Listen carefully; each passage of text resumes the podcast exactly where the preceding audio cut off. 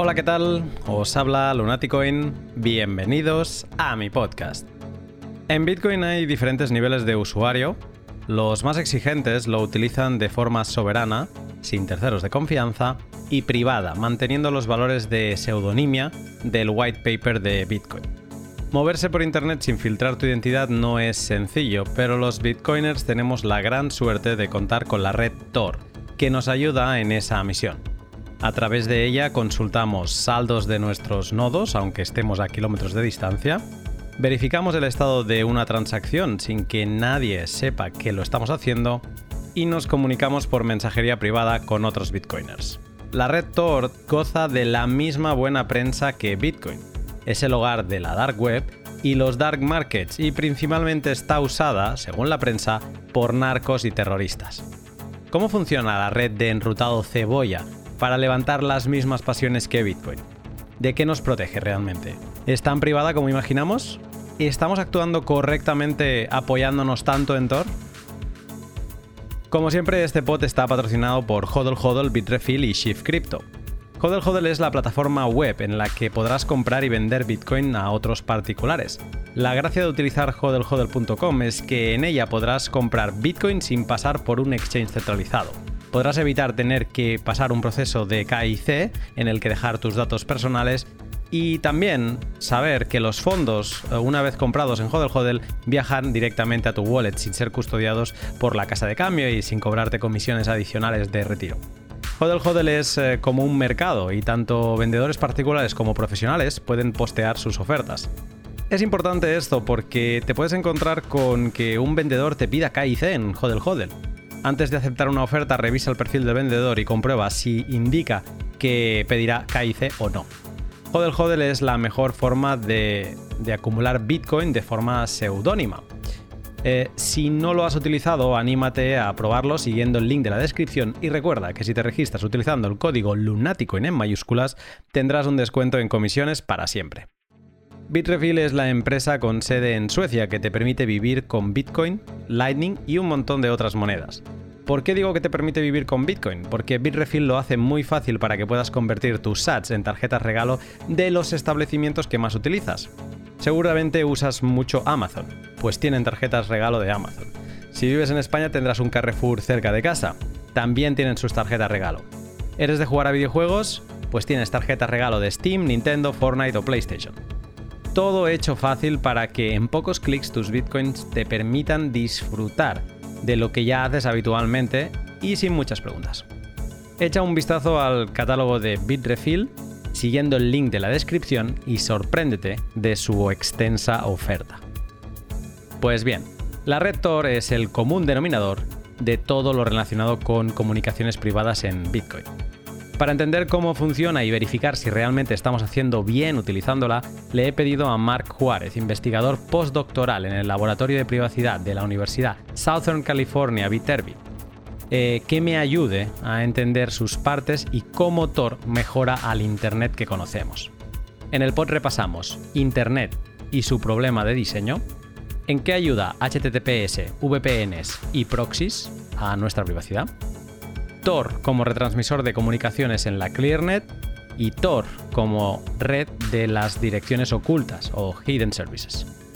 Sin más, te dejo con el pod.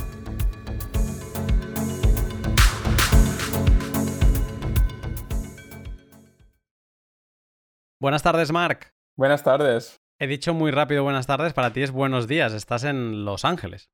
Sí, correcto. En el, otro lado. Bueno, pues uh, estos spots me gustan, ¿no? Hay, hay, tanta diferencia que eso está curioso. De hecho, se puede ver por, por yo veo en mi ventana que, que, es de noche y tú debes estar como a punto de empezar el día. ¿Y qué mejor plan para empezar el día que, que hablar de Tor? En verdad, Tor es muy importante para los bitcoiners porque somos uh, muy sensibles a la privacidad y nos apoyamos mucho en Tor. Mm, nos apoyamos, por ejemplo, para navegar de forma privada mientras ejecutamos, por ejemplo, el sistema operativo Tails, para utilizar nuestro nodo Bitcoin sin que el proveedor de Internet sepa que estamos operando uno, y para enviarnos mensajes a, con otros Bitcoiners con aplicaciones que todo lo enrutan por la red cebolla. Por ello, quería hacer un pod desde hace tiempo para entender bien bien cómo funciona la red Tor, cuáles son sus partes y llegar a una conclusión sobre si nos podemos fiar o no de ella. preguntando a Claudia Díaz, que creo que la conoces bien, eh, pues sobre este tema me dijo que, mira, si quieres hablar de Thor, tienes que hablar con Mark. Y dije, bueno, pues, pues vamos a ello. Entonces, antes de, grabar este pod, he estado investigando un poco y he visto que, de hecho, tu tesis eh, doctoral fue sobre análisis de tráfico, sobre una técnica en concreto de análisis de, tráfico, que es el website fingerprinting. Es una tesis de 300 páginas, ¿vale? Entonces no me la he leído, pero sí que me he leído el abstract para ver un poco de qué, de qué iba, ¿no? Y bueno, leyéndolo me he quedado con una frase que dice, decías así, la técnica de website fingerprinting ha demostrado socavar la privacidad provista por técnicas que potencian la privacidad, como HTTPS, proxies y VPNs eh, encriptados, e incluso redes de comunicaciones anónimas como Tor. Eh, te pregunto, ¿cuál es un poco tu background para haberte decidido hacer una tesis de 300 páginas eh, analizando la eficacia de, técnicas que minan la privacidad de lo que en teoría es privado.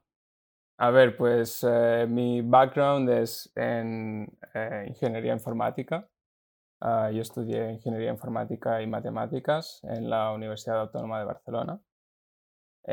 entonces, cuando en los dos últimos años de la carrera empecé a trabajar para el Instituto de Investigación en Inteligencia Artificial del CSIC, que está en, Bellaterra, en el campus de la UAB. Y allí he estado trabajando en un proyecto sobre inteligencia artificial y que estaba muy relacionado con, privacidad. Eh, era un proyecto em, nacional y bien, em, siempre me ha interesado mucho la inteligencia artificial, el aprendizaje automático y allí es donde empecé a entrar en contacto con, el mundo de la privacidad y el, mundo de la investigación. Entonces, bueno, mi, sueño para entonces era hacer una estancia en, el extranjero y conseguí una beca Erasmus, pero ah, no podía irme sin, eh, terminar el contrato con el, con el CSIC. Entonces, Vicens, que era mi,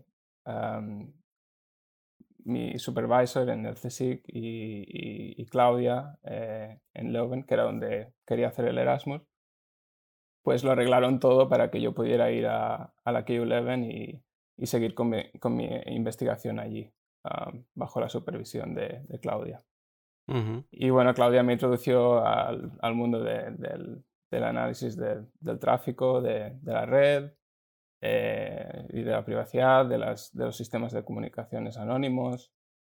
Y, bueno, uno de los temas en los cuales empezamos a trabajar fue website fingerprinting, ah, que como bien has dicho es un ataque a, sistemas de comunicación privados.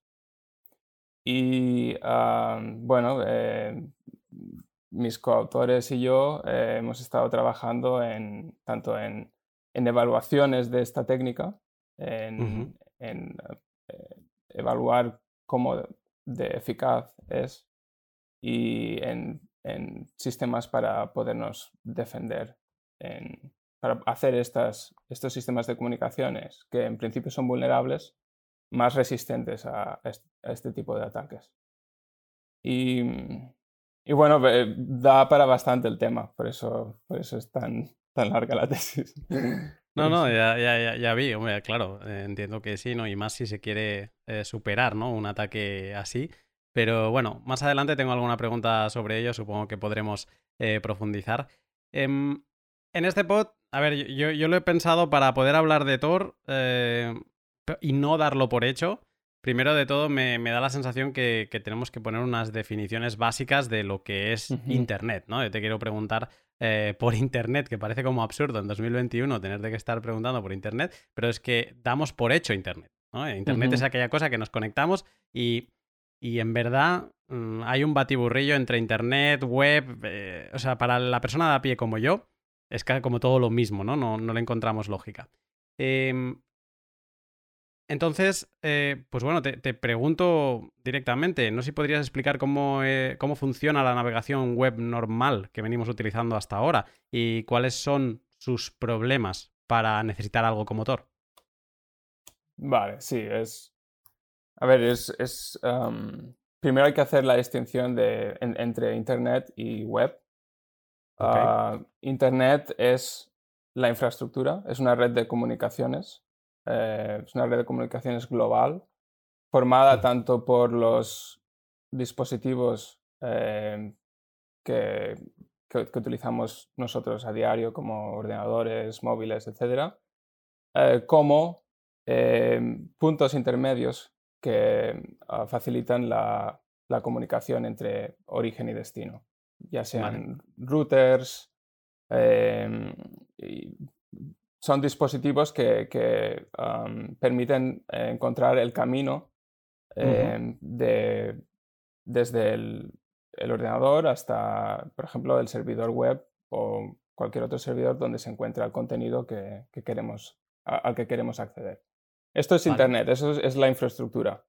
La parte física. la, parte que se puede tocar tiene muchos componentes y están eh, organizadas a distintos niveles, pero una de las partes es la parte física. Serían los cables que conectan los dispositivos, los, las interfaces que permiten eh, la comunicación eh, a través del medio físico, ya sea un cable, ya sea por el aire, etc. Em, y luego la web es una de las aplicaciones que soporta esta infraestructura pero no, no es la única. Eh, puedes tener, por ejemplo, em, eh, correo electrónico, sería otra aplicación, em, ah, voz sobre IP em, para comunicaciones telefónicas, es, es otra aplicación.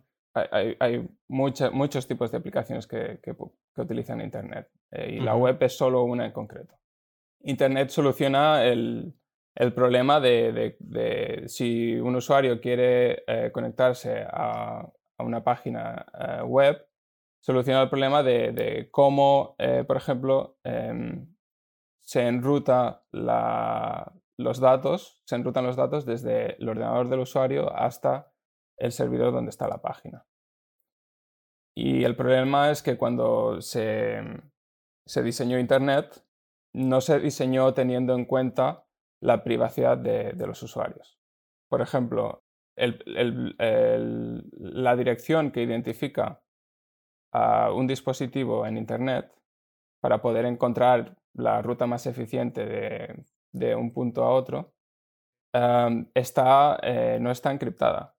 Se ve, está a la vista de todo el mundo. Eh, todos estos intermediarios que estaba mencionando, los routers, por ejemplo, Em, pueden ver esa dirección y esa dirección puede eh, llegar a identificar eh, de manera bastante única al, usuario o al, servidor que, forman parte de la comunicación. Esta dirección que dices que identifica a, todo usuario que, se conecta a esta red física que es Internet, utilizando el, protocolo que sea, ¿no? Em, es la dirección, la famosa dirección IP. Sí, correcto. Esta, esta dirección no es completamente identificativa del usuario, ni siquiera identifica al dispositivo en sí, porque, em, por varias razones, porque un dispositivo puede tener varias conexiones de red, puede tener distintas IPs. Además, varios dispositivos pueden estar ah, detrás de una misma IP y es algo bastante común en, la práctica muchos usuarios se pueden encontrar detrás de la misma IP porque hay una, escasez de direcciones. Para utilizar el espacio de direcciones de manera más eh, eficiente, se juntan varias IPs detrás de una misma IP. Vale. Pero por lo que entiendo, siempre hay puntos, ¿no? Donde consta cómo se están agrupando esas informaciones. O sea, que acaba viendo eh, puntos centralizados donde se puede saber eh, quién está trabajando bajo esa IP, ¿no? O sea, las IPs luego entiendo que se van desglosando.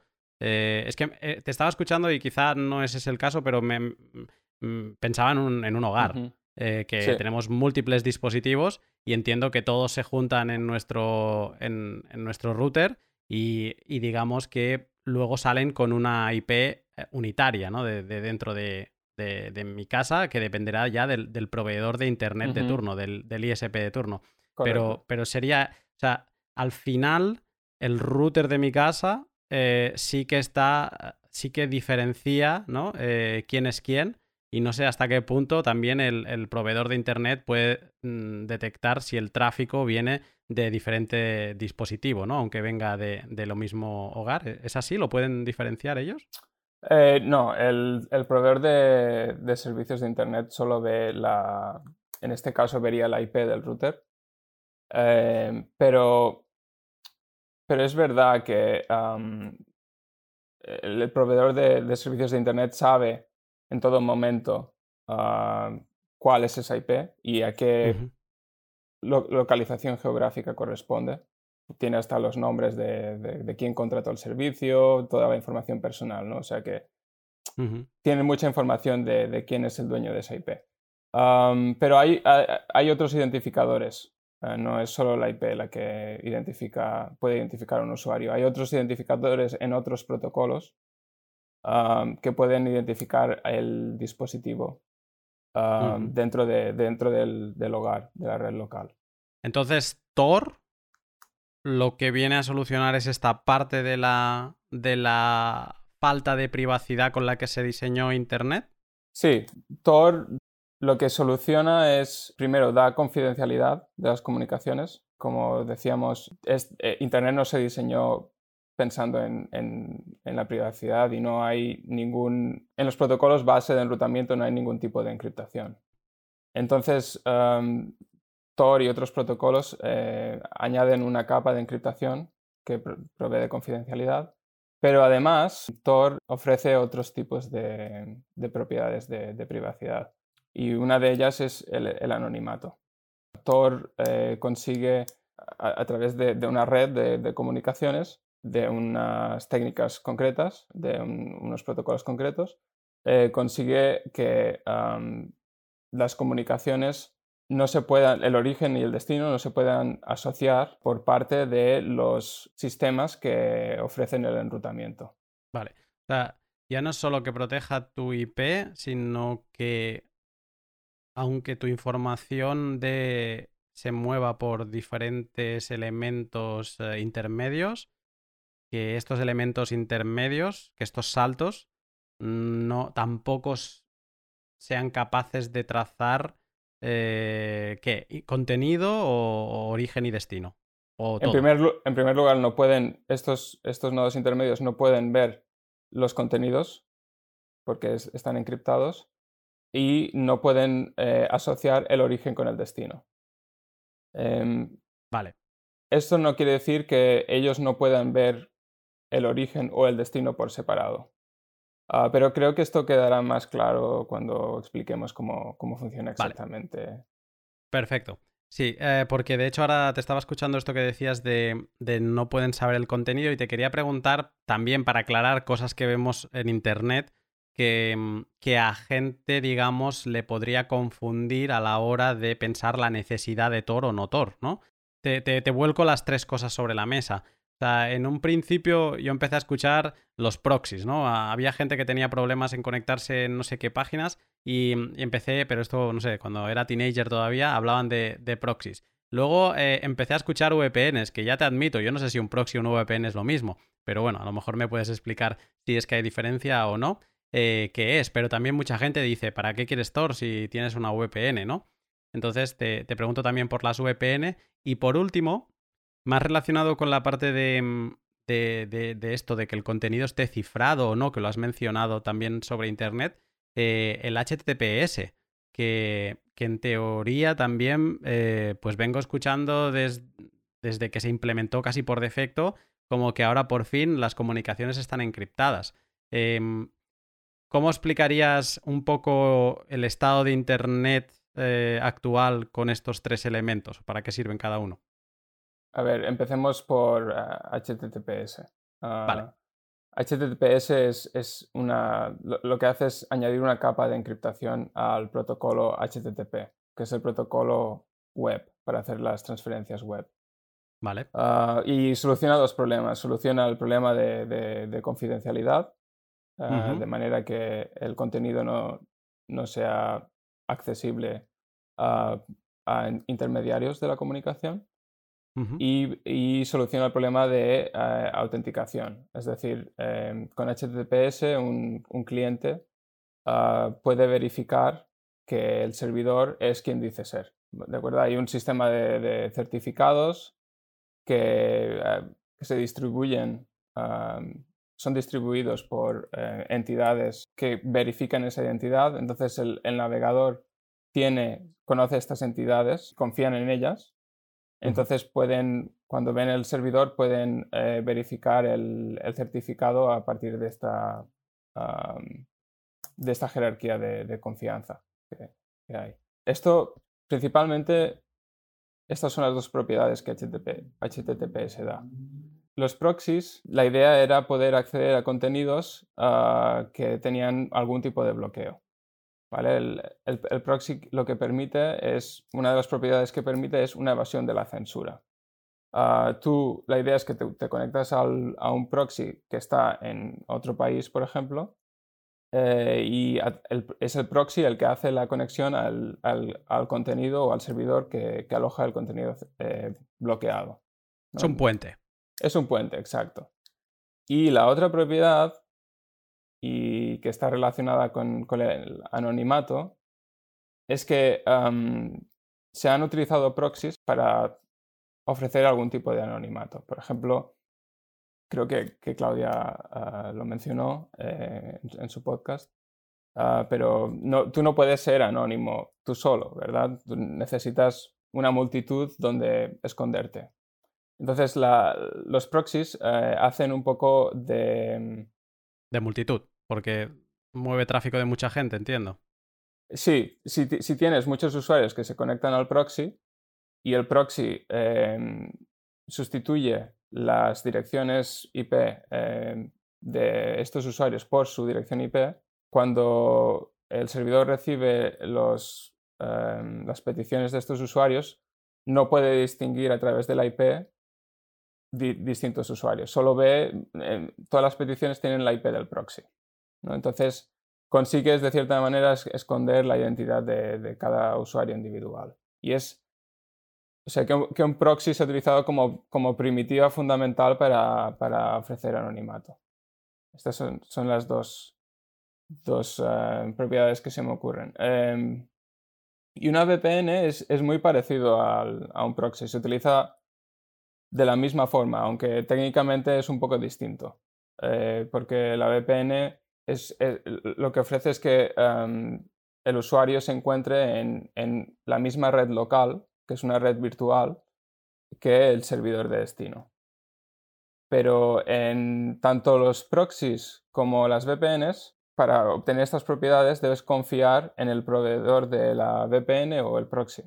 Porque tanto la VPN como el proxy, aunque sustituyan tu IP, van a poder ver tanto tu IP como la IP a donde estás yendo. O sea que tienen este, este problema. Es un honeypot. ellos sí que tienen todos los datos y además centralizados, ¿no? O sea, si estos proxies eh, sirvieran para evadir, mm, no sé, cualquier tipo de censura, imagínate que estás en China, ¿no? Y te conectas a un proxy para evadir el gran firewall de, China y sí. sí, empiezas a ver, eh, a conectarte a páginas americanas, etcétera, eh, pero no sabes que el proveedor del proxy es el propio gobierno chino, ¿no? Entonces, digamos que sin darte cuenta le estarías entregando toda la información y seguramente, eh, siendo como son en el gobierno chino, un día te picarían a la puerta y te dirían, vamos a hablar, vamos a tener una, charla un, rato, ¿no? O sea que el peligro de los VPN es que sí que le estás entregando eh, información a alguien. Hay una nueva tendencia en el tema de las VPNs, por ejemplo, que para no asociar tu identidad con, la, con el proveedor del servicio, pues por ejemplo te permiten pagar o con cash, ¿vale? Es el caso de, de Mulbat, que es una VPN que normalmente recomendamos nosotros porque no nos pagan, ¿eh? Pero porque es eso, te permite enviar un sobre, están en Suecia, un sobre con 5 eh, euros, me parece que te cobran al mes y ellos te, habilitan el servicio sin que tú digas nombre, nada, ¿no? Solo te dan ellos un código y es como las cuentas numeradas de, de Delaware y todo esto. Eh, pero ahora estoy pensando, con lo que acabas de explicar, muy bien, no tienen tu nombre, pero tienen tu IP. Sí. O sea que si, si, y en teoría dicen que no guardan logs, pero si alguien, si eso fuera un honeypot, como hablábamos ahora, eh, que alguien estuviera acumulando ahí información, eh, conociendo la IP, viendo que es de España, tendrían que consultar a, bien pocas proveedores de Internet y tendrían como nuestro nombre rápidamente, ¿no? Sí, es, se basa en. Eh, este funcionamiento se basa en, la, confianza o la confianza de que el, proveedor del servicio va a actuar en buena fe y que, y que no va a recoger logs o que no va a hacer estas asociaciones entre las IPs de origen y las del destino, pero efectivamente ellos tienen, tienen todas las, las IPs mm, de los, de, los, eh, de los que se están comunicando a través de... De sus clientes y, el uso que le dan a ese VPN. Ven a dónde vas y, y lo tienen todo. Ellos son el ojo que todo lo ve. Sí, pero tecnológicamente no, no ofrecen eh, la posibilidad de, o sea, no, ofrecen esta propiedad sin tener que confiar en ellos. Y esto es lo que, lo que Tor y otros sistemas intentan, intentan romper con esta suposición. Vale, porque tenemos de los, de los tres que hemos comentado, proxies y VPNs eh, te exigen confianza. O sea, el famoso mantra que tenemos los bitcoiners de don't trust, verify, eh, aquí lo, lo, tiramos por el balcón, porque por la ventana, porque no, no, no funciona. HTTPS eh, sí que es como un protocolo limpio de intercambio de claves, ¿no? Y donde en teoría sí que es verdad que la, información va cifrada al servidor y, de vuelta. Lo que pasa que todos los intermediarios ven de quién a quién va. Lo que pasa que no saben qué va, ¿no? Pero sí que verían, si me estoy conectando al The New York Times, sí que verían que mi IP, ¿no? Si tuviera mi nombre de Luna, pues Luna se está conectando al The New York Times. ¿Qué información está obteniendo dentro del New York Times? A ver, New York Times es como siempre tiene el mismo contenido, pero si fuera Twitter, ¿no? Que, es como una página web dinámica, eh, no podrían ver el contenido porque, porque va cifrado. Sabrían que me conecto a Twitter, pero no sabrían mm, qué contenido concreto, ¿no? ¿Sería algo así lo que te habilita HTTPS? Sí, es, es correcto, eh, pero quiero hacer una, apreciación y es que eh, la, la, encriptación es complementaria. Es decir, también puedes tener eh, VPNs y proxies que encriptan los contenidos. Eh, o sea que quizás la, mayor diferencia es el hecho de, que ninguna de estas, de estas tecnologías ofrece la posibilidad de desasociar el origen con el destino sin tener que confiar en el proveedor del servicio. Perfecto, o sea que con estos tres tenemos un problema que igualmente trazan de dónde sale y, a dónde, y a dónde va. De forma rápida, para no extendernos tampoco en esta parte de Internet, eh, ¿podrías explicar cuáles serían los pasos, por ejemplo, en este caso de conectarme yo al The New York Times? ¿Qué pasos daría desde mi ordenador, desde que tecleo? Eh, ¿qué, ¿Qué saltos daría hasta yo poder ver la página web en, el explorador? A ver, pues ah, cogiendo el escenario de, del hogar, ¿no? Ah, tienes un usuario en, una red local que, utiliza el navegador para ir al, New York Times y introduce la dirección en su navegador y, le da al enter. lo, primero que pasa es que el paquete con la petición para pedir el, índice de la página del New York Times eh, deja el, ordenador del usuario y llega al, router del hogar. Ah, esto está configurado en, el dispositivo del usuario es, el gateway de la red local. El, router eh, que está, se ha distribuido por parte del servicio, por el, ISP, el proveedor de servicios, ah, conoce la red local a un local del, proveedor de servicios y dentro de ah, la red local del proveedor de servicios hay distintos Ah, saltos que va a hacer entre distintos routers hasta que llega al router de salida de la red local del proveedor de servicios de Internet.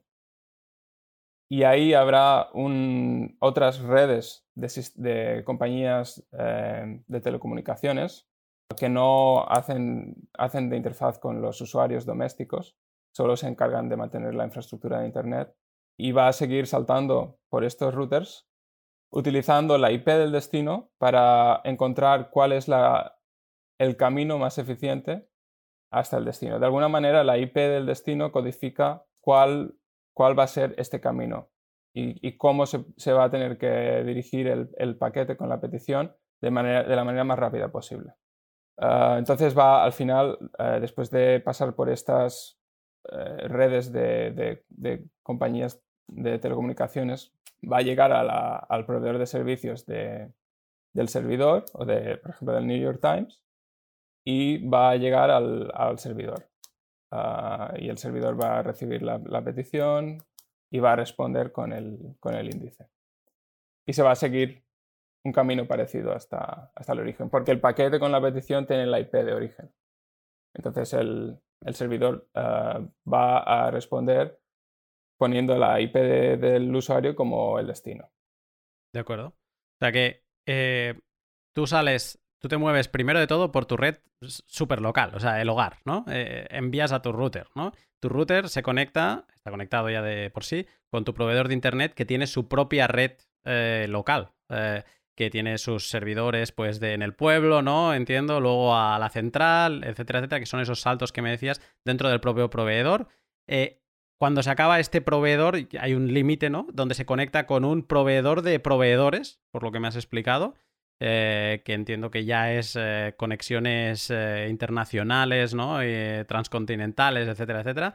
Y, mm, y entonces, pues supongo que a, lo mejor quizá también saltan a otras redes locales, pero para encontrar el servidor del, del New York Times. Como tú has dejado en la petición tu, tu remitente, como en las cartas, pues el New York Times dice, a ver, este señor que quiere, que me dice en la carta, quiere que le envíe el, landing page, ¿no? Pues tenga usted, de vuelta, ¿no? Y es básicamente así. Sí. Es bonito. Perfecto. pues, eh, pues ahora, ahora que sabemos cómo funciona Internet, madre mía, solo han pasado un... Bueno, es igual, no voy a decir cuántos años han pasado de mi vida sin saber qué era Internet, pero ahora ya lo sé y estoy contento. Em, entonces vamos a pasar a Thor y para ver qué, qué, aporta y qué mejora. He hecho un poco de historia, entonces voy a leer yo ahora un poco eh, sobre datos relevantes de Tor, porque Tor parece muy nuevo y Tor ahora lo utilizamos en Bitcoin y uf, parece que eres hacker, ¿no? Por, moverte por, por Tor.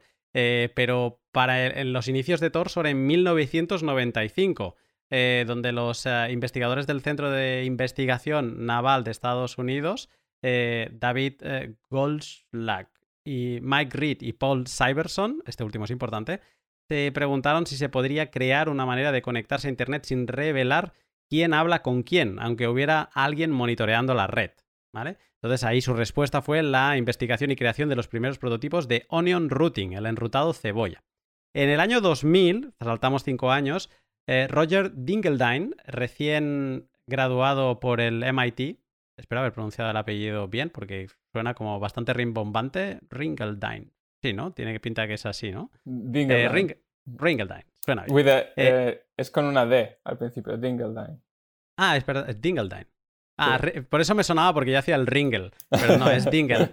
Dingeldine. Eh, recién graduado por el MIT, empezó a trabajar con Paul Cyberson, que es este último que mencionaba antes, en un proyecto que se basaba en Onion Routing ideado en el centro de investigación que, he mencionado antes. Eh, Nick Matthewson, compañero también de clase de Roger, eh, se unió poco después. Para diferenciarse de otros proyectos que también intentaban hacer una implementación de Onion Routing, le llamaron Tor, que son, son las siglas de, de Onion Router, aunque ellos no lo ponen en mayúscula, incluso lo explican, que se debe escribir como T mayúscula o minúscula R minúscula, pero en teoría empezó como acrónimo. En el 2002, desde su creación, el enrutado en cebolla se pensó que debía apoyarse en una red descentralizada, debía ser FLOSS, eh, Free, Libre, Open Source Software, creo es. Y por ello, a finales de 2002 se publicó el código de la red Tor bajo licencia Free Open Software. Eh, a finales de 2003, la red contaba con una docena de nodos. Creo que la mayoría, por no decir todos, estaban en Estados Unidos, menos uno, menos uno que estaba en Alemania. En 2004, viendo el potencial de Tor para los derechos digitales, la Electronic Frontier Foundation empezó a financiar el trabajo de Roger y de Nick. Eh, quien le interese la Electronic Frontier Foundation, hice un pod con ellos, el L65. Luego, 2006, Roger y Nick eh, y cinco más fundan Tor Project eh, Incorporation, que es una organización sin ánimo de lucro creada para garantizar el desarrollo y el mantenimiento de la red Tor.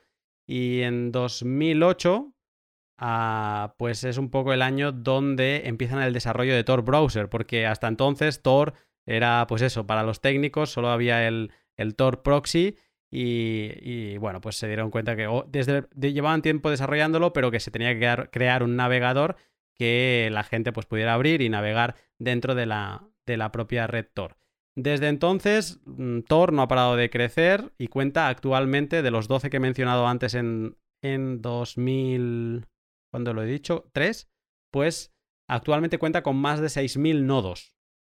Eh, los usuarios de Internet deberían tener acceso privado e incensurable a Internet y esa es la misión de los desarrolladores, investigadores y fundadores del proyecto Tor.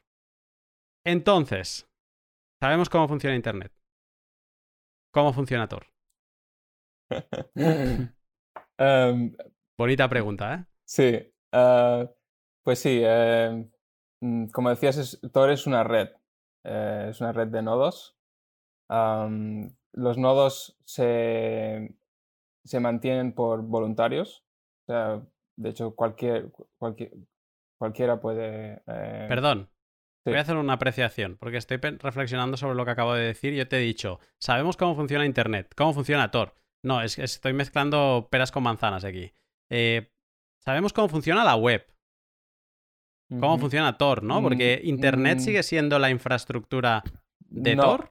No, eh, Tor, Tor vuelve a ser una infraestructura. Ajá, ok. Tor permite distintos tipos de aplicaciones, ah, no solo la web. Ah, em, está diseñado, Tor está diseñado para sistemas, para mm, comunicaciones de, baja latencia, como la web, y como por ejemplo mensajería instantánea, pero permite ambas, permite mensajería instantánea, permite em, la web, permite peer-to-peer eh, no es no es, eh, no es que solo sea para la web, aunque la mayor parte de los usuarios la utilizan para navegar por la web. Pero se apoya ah. en la red física que hemos comentado antes, que era Internet. Sí, está entre Internet y, o sea, se encuentra entre estas dos. Eh, funciona, funciona sobre Internet, está superpuesta a, a IP, a esta red. Es decir, que los nodos de Tor se comunican entre ellos a través de TCP/IP. Ah, y las, de hecho, las, conexiones entre los nodos de Tor son, son sobre eh, TLS, que es que TLS es esa, es esa capa de encriptación que se añade al, al protocolo HTTP, o sea, es un protocolo de encriptación. Sí, eh, pues eso, es, eh, Tor es una red de, de nodos, los, los nodos son mantenidos y operados por voluntarios entonces, ¿cómo funciona, cómo, cómo eh, Tor provee de esta propiedad de anonimato que hace que, eh, intermediarios e incluso estos mismos nodos no puedan asociar el, origen con el destino de las comunicaciones? Eh, Tor utiliza Onion Routing como primitiva fundamental y Onion Routing consiste en encriptar los, los mensajes que se envían en capas se añaden varias capas de encriptación al mensaje, una sobre la, una sobre la otra. Es por eso que se, le llamó onion, onion routing, porque si, te imaginas el mensaje y las capas, parece que las capas son las capas de una cebolla. Em, ¿vale? Entonces, eh, la, encriptación, eh, lo, primero que se hace cuando un usuario quiere enviar un mensaje es eh, el, el, proxy de Tor que corre, está ejecutándose en el, en el dispositivo del usuario, escoge tres nodos de la red. Y estos tres nodos van a ser los tres saltos que va a hacer el mensaje hasta, hasta el destino. ¿Vale? Entonces, lo siguiente que hace es eh, añadir eh, una capa al mensaje y esta capa eh, se añade con una clave que solo el primer nodo y el usuario conocen ha, habido, ha habido antes un, em, se ha ejecutado un, algoritmo de, establecimiento de claves de manera que cada nodo comparte una clave única con el usuario. Entonces, esa capa que añade solo puede ser desencriptada por el primer nodo. ¿vale? Entonces añade la segunda capa que solo puede ser desencriptada por el segundo nodo. Y luego añade una tercera capa con la tercera clave eh, que solo puede ser desencriptada por el tercer nodo. Eh, creo que un símil que funciona bastante bien para ilustrar esto es una, muñeca rusa, una matrioska, donde la muñeca más pequeña es el mensaje y cada muñeca que cierras es una capa de encriptación. De acuerdo. Entonces, cuando el, usuario envía el mensaje, envía la, muñeca montada, el primer nodo solo puede eh, abrir la. Solo el primer nodo puede abrir la, muñeca más exterior. Y solo cuando lo abre, mm, conoce, descubre cuál es la dirección del siguiente nodo. Es decir, las direcciones de los nodos están también dentro de las muñecas. Entonces el segundo nodo puede abrir la siguiente muñeca y ve cuál es la dirección del tercero. Pero en este punto, fíjate que el segundo nodo no sabe cuál es la dirección del usuario. Solo, conoce la dirección del nodo anterior y del nodo siguiente. Correcto. Y entonces, en el, último punto, pues el tercer nodo abre la muñeca donde, que contiene el mensaje y envía el mensaje al servidor. De esta manera se consigue que ninguno de los nodos puede, ninguno de los nodos sepa eh, la dirección del usuario y la dirección del servidor a la vez. Es verdad que el primer nodo va a conocer la dirección del usuario, porque es de donde recibe la, muñeca, ¿no? Y el, em, el, último nodo, por supuesto, tiene que conocer la dirección del servidor porque va a tener que enviar el mensaje. Pero estos dos nodos no no conocen las direcciones opuestas, ¿vale? Ninguno de los nodos conoce las dos direcciones a la vez, ambas direcciones. No, no, me ha quedado súper claro y, además me está, me está encantando el, imaginármelo, ¿no? El, ahora estaba intentando ya como hacer de abogado del diablo. Eh, vale, vamos a seguir el ejemplo de The New York Times, ¿no? O sea, un usuario eh, viaja a, la landing page de The New York Times, eh, no sé por qué me ha dado por esa web, pero es nuestro ejemplo. Entonces el tercer nodo sabe que tiene que enviar ese paquete, esa solicitud a The New York Times, pero no sabe quién ha solicitado entrar, ¿no? Podría ser un alguien que tuviese prohibido entrar a The New York Times, pero mm, e, este tercer nodo no sabría eh, quién le ha hecho esa petición. Vale, ¿cómo sabe antes me has dicho que en Internet, eh, en el protocolo de Internet normal, en la web, eh, enviábamos un remitente del camino de vuelta. ¿Cómo sabe The New York Times a quién le tiene que enviar eh, la landing page, en este caso? New York Times no, no, conoce la dirección del usuario, solo, solo se comunica con el, con el último nodo de, de Tor, el nodo de salida. Entonces, los nodos eh, han establecido un circuito y saben, cuando reciben la respuesta, saben cuál es el nodo anterior. No saben todo el circuito entero, por supuesto, si no, podrían ah, identificar al usuario, pero saben quién es el nodo anterior y el, nodo al que tienen que devolver el mensaje. Y de hecho, eh, utilizan la misma clave que antes para eh, encriptar el, y añadir las capas ah, de vuelta. De manera que, ¿de acuerdo? Utilizan la misma clave, añaden las mismas capas y el, usuario puede, eh, al final, como tiene todas las claves, abrir el mensaje. Espero que os esté ayudando Mark a entender cómo funciona Tor y también Internet. Yo te vuelvo a saludar para hablarte de Bitbox 2, la hardware wallet de la empresa suiza Shift Crypto. En Bitcoin está el protocolo, donde entre comillas están los bitcoins y viajan las transacciones. Luego estamos nosotros, los actores. Para interactuar con el protocolo necesitamos herramientas y estas son las wallets. Las wallets custodian las claves privadas de Bitcoin y hay de dos tipos.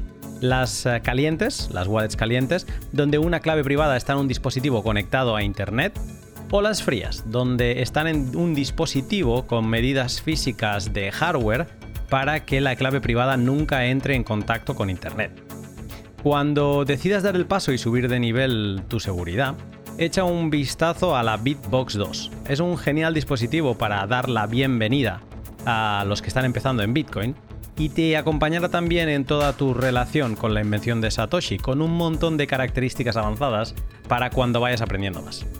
Han vuelto a activar el código de descuento, así que si te decides a subir el nivel de seguridad de tus bitcoins, recuerda eh, utilizar el cupón Lunaticoin, con el que conseguirás un descuento del 10% en la compra de tu Bitbox 2.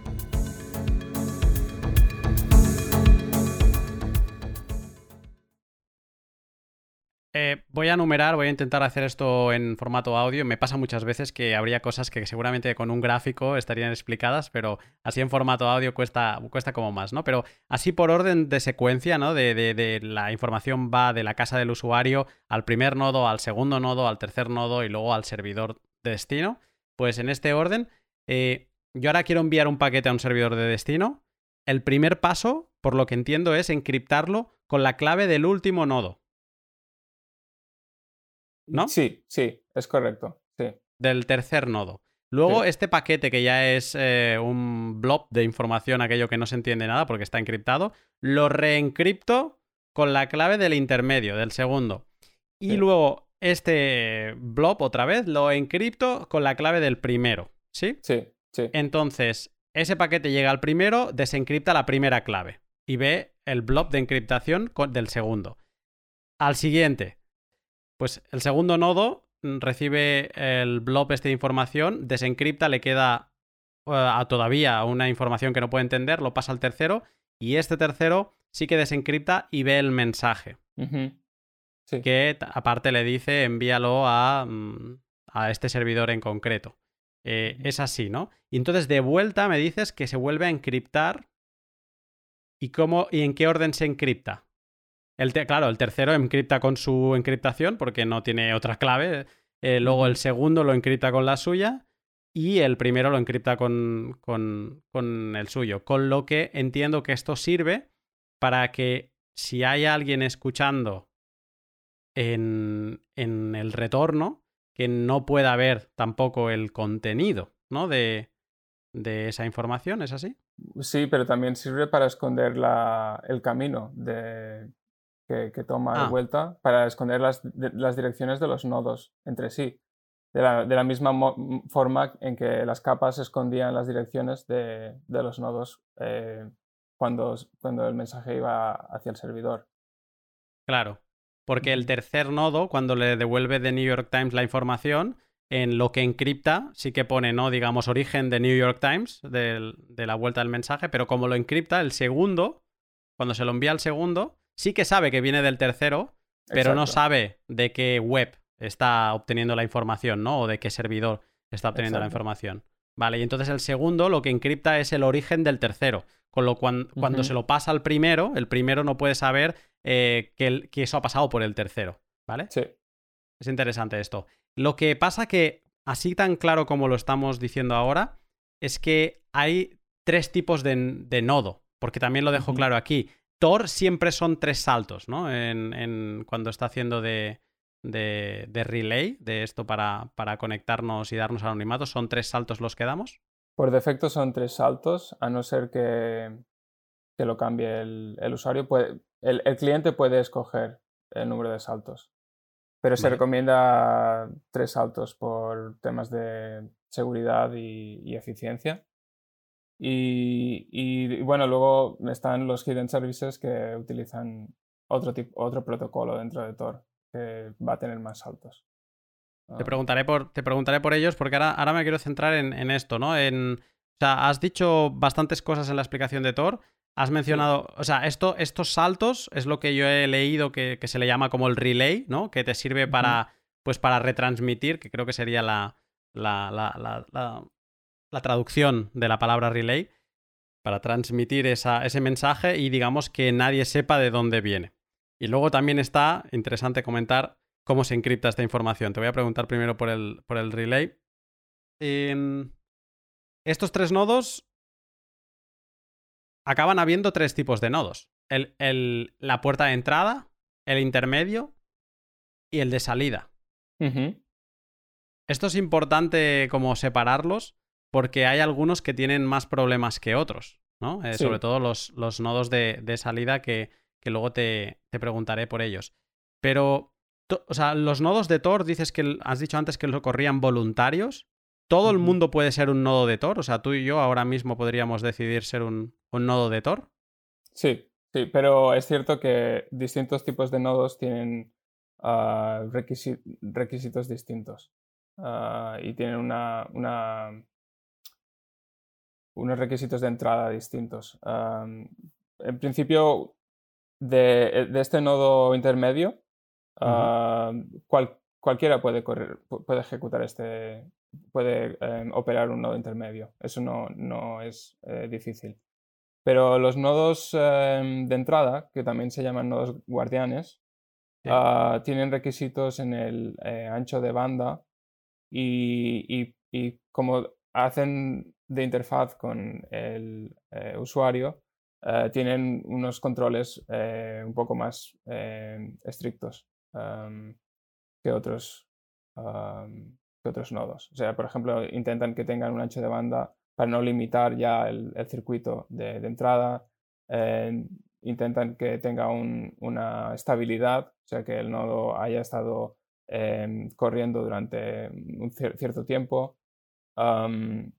Es como que vas ganando rango. Empiezas como intermedio y si demuestras que, tienes un, runtime. Eh, de hecho, mm, tú puedes escoger si, si optas a ser nodo de entrada o nodo de salida en la configuración del nodo cuando ejecutas el, software de Tor. Em, si escoges ser de entrada, em, vas a empezar siendo intermedio y una vez em, consigues estos eh, requisitos. Estos requisitos, entonces te pueden aceptar como nodo eh, de entrada. Eh, los nodos de salida, el problema que tienen y creo que es la, mayor controversia está en los nodos de salida porque el problema es que es el que, el que hace interfaz con el servidor y es el que va a, al que se le va a atribuir el origen de las peticiones y de donde es de donde sale al fin y al cabo la, comunicación fuera de la red de Tor y va al, al destino. Entonces, eh, hay un poco de controversia porque em, hay mucho tráfico de Tor que, que, se, que se califica como eh, malicioso y hay muchos proveedores de Internet que eh, se oponen a que los usuarios corran nodos de salida. Hay un tema legal, de hecho, hay muchas, hay, incluso un, un Tor da servicio a los que quieren correr nodos de, salida, eh, da atención legal para, para eh, discutir estos temas con los, con los em, proveedores de Internet, pero hay proveedores de Internet que están a favor de esto, hay proveedores que, que te, van, te, van, a hacer la vida muy, muy difícil si quieres correr un, un nodo de salida. Y sí, esa es, esa es la limitación de correr un nodo de salida. Sí, creo que de hecho en su día, porque en, cuando estaba más dado a ya no solo a Bitcoin, sino a temas de, de altcoins o como le llamamos nosotros shitcoins, eh, hay algunas que también te proponían como cosas así de, de, hacer un segundo Internet dentro de Internet y básicamente era, era esto, ¿no? Un relayer y tal. Y me acuerdo que en su día leí que hay legislación específica eh, para operar un nodo de salida de lo que sea, no específicamente de Tor, pero como que al menos en España había una legislación específica para operar un nodo de salida. Eh, ya que sacas el tema de los riesgos de, estos nodos, mm, he leído que ha habido gente que está en la cárcel por operar un nodo de salida que, por ejemplo, se le ha atribuido tráfico de, me invento, es lo de siempre, ¿eh? pero de pornografía infantil, eh, o de temas relacionados con drogas, etcétera, pues como era el nodo de salida, se le atribuye el tráfico a él y son ese tipo de noticias que no sabes si, si son reales o se están poniendo para asustar a la gente y que no quiera ser un nodo de salida, pero digamos que está dentro de los riesgos de ser eh, un exit node de Tor. De hecho, leía, preparando el pod, leía mm, un blog post de, alguien que decía, si conoces a algún, alguien que está operando un, un, nodo de salida de Tor, invítale a una cerveza y dale las gracias, ¿no? Porque es como el punto más, más delicado de la, de la red. Es así, ¿no? También has escuchado de estas partes de, los riesgos legales en cuanto a ir a la cárcel incluso, ¿no? Conozco a gente que, que, ha estado corriendo nodos de salida y ha tenido problemas legales por eso. Eh, es, ¿Ah, por eso también, sí, es por eso que menciono que, que Tor tiene incluso, pone a la, disposición de los operadores eh, servicios legales, o sea, pone a disposición abogados y tiene un equipo legal para solucionar estos problemas.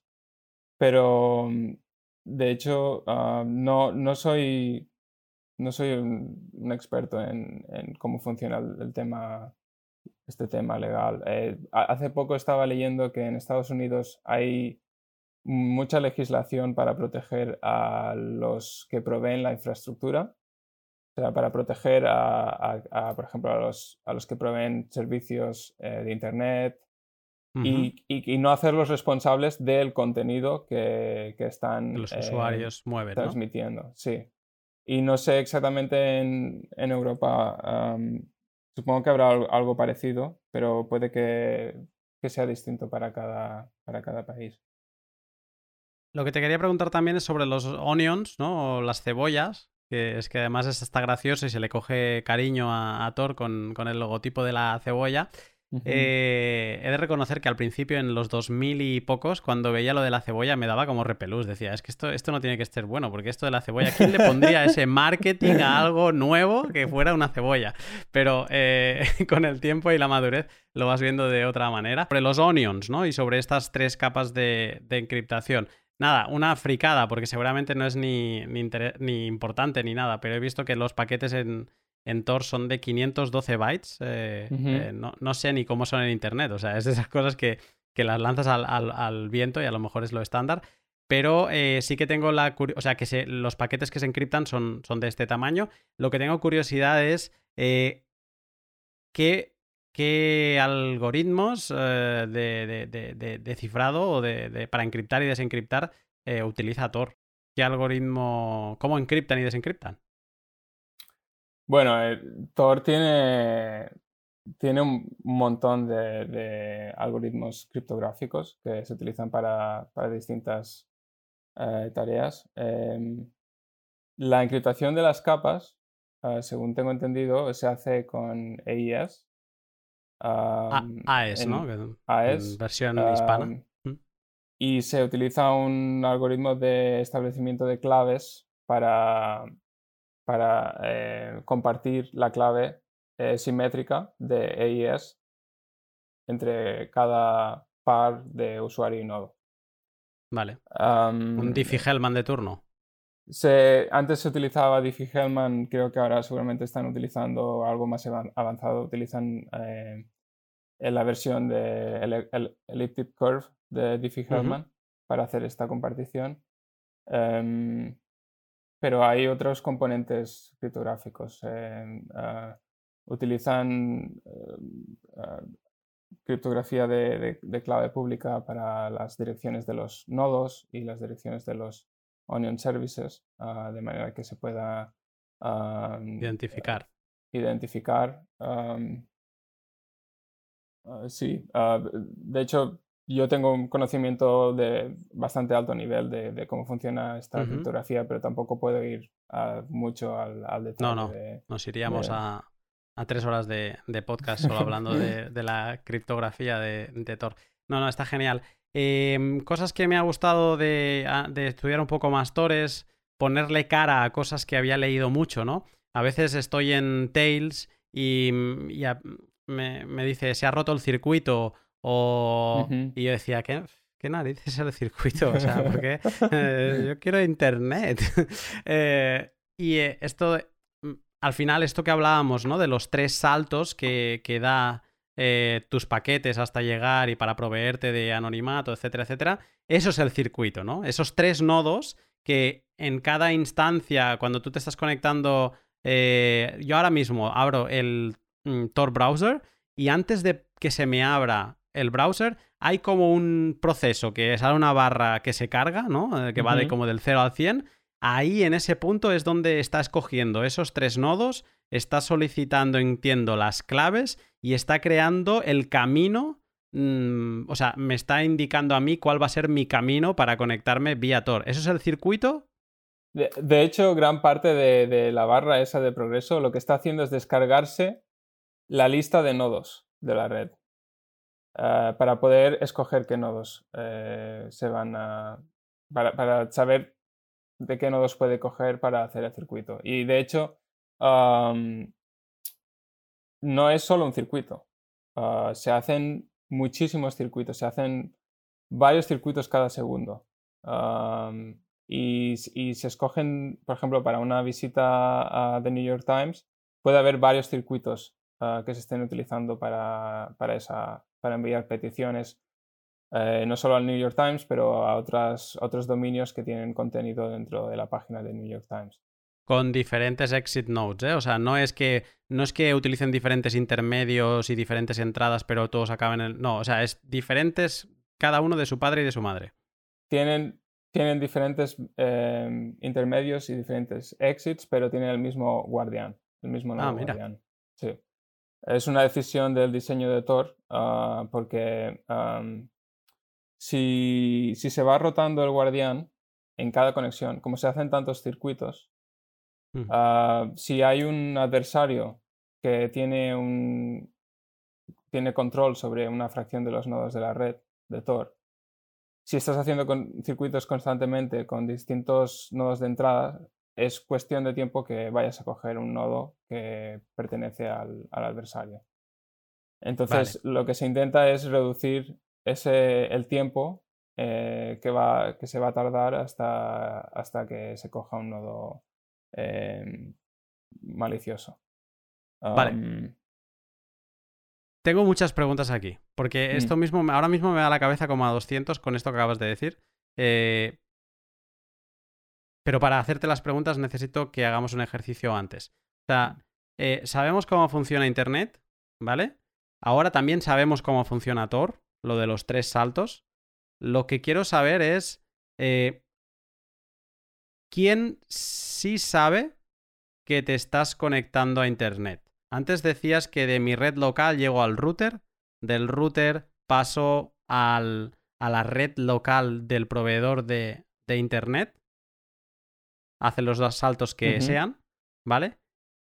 Entonces, ¿sería el proveedor de Internet el que a lo mejor también tiene que conectarse a esta red de proveedor de proveedores, ¿no? Pero digamos que si yo me conecto a Tor con el Tor browser, en mi proveedor de Internet sí que va a saber que me estoy conectando a Tor? Sí, es correcto. El proveedor de Internet, o sea, em, estos nodos de Tor son públicos, es información pública. Entonces, el proveedor de Internet eh, sabe que tú te estás conectando al nodo de entrada y pueden, pueden, con una búsqueda por Internet, pueden saber si estén, esta IP a la que te, estás conectando es eh, un nodo de Tor o no. Entonces, digamos que a lo mejor, aunque tengamos que volver a... Ahora mismo, lo que me has explicado de Tor, yo no tengo que confiar, o sea, es, es el mantra este del Bitcoiner de Don't Trust Verify, porque no, es, no tengo que confiar en nadie. Eh, eh, Tor está montado de manera que nadie tenga la ruta completa, solo el usuario, ¿no? Y tampoco tengan acceso al mensaje. Incluso, lo digo ya aquí para ponerlo sobre la mesa, eh, hemos dicho que el nodo de salida tiene acceso al mensaje que estás enviando, ¿no? Imagínate que fuera, eh, descárgame la landing page de, New York Times, ¿no? En el caso de que estés utilizando HTTP, sin HTTPS, ¿no? En el caso de que estés utilizando HTTPS, el nodo de salida solo sabe, no sabe el mensaje, solo sabe a dónde tiene que ir, ¿no? O sea que Incluso eh, ahora que ya está tan, tan popularizado el HTTPS, pues mm, podríamos eh, casi decir que el nodo de salida tampoco sabe el contenido del mensaje. O sea que es. te da anonimato de en cuanto al origen del mensaje, ¿vale?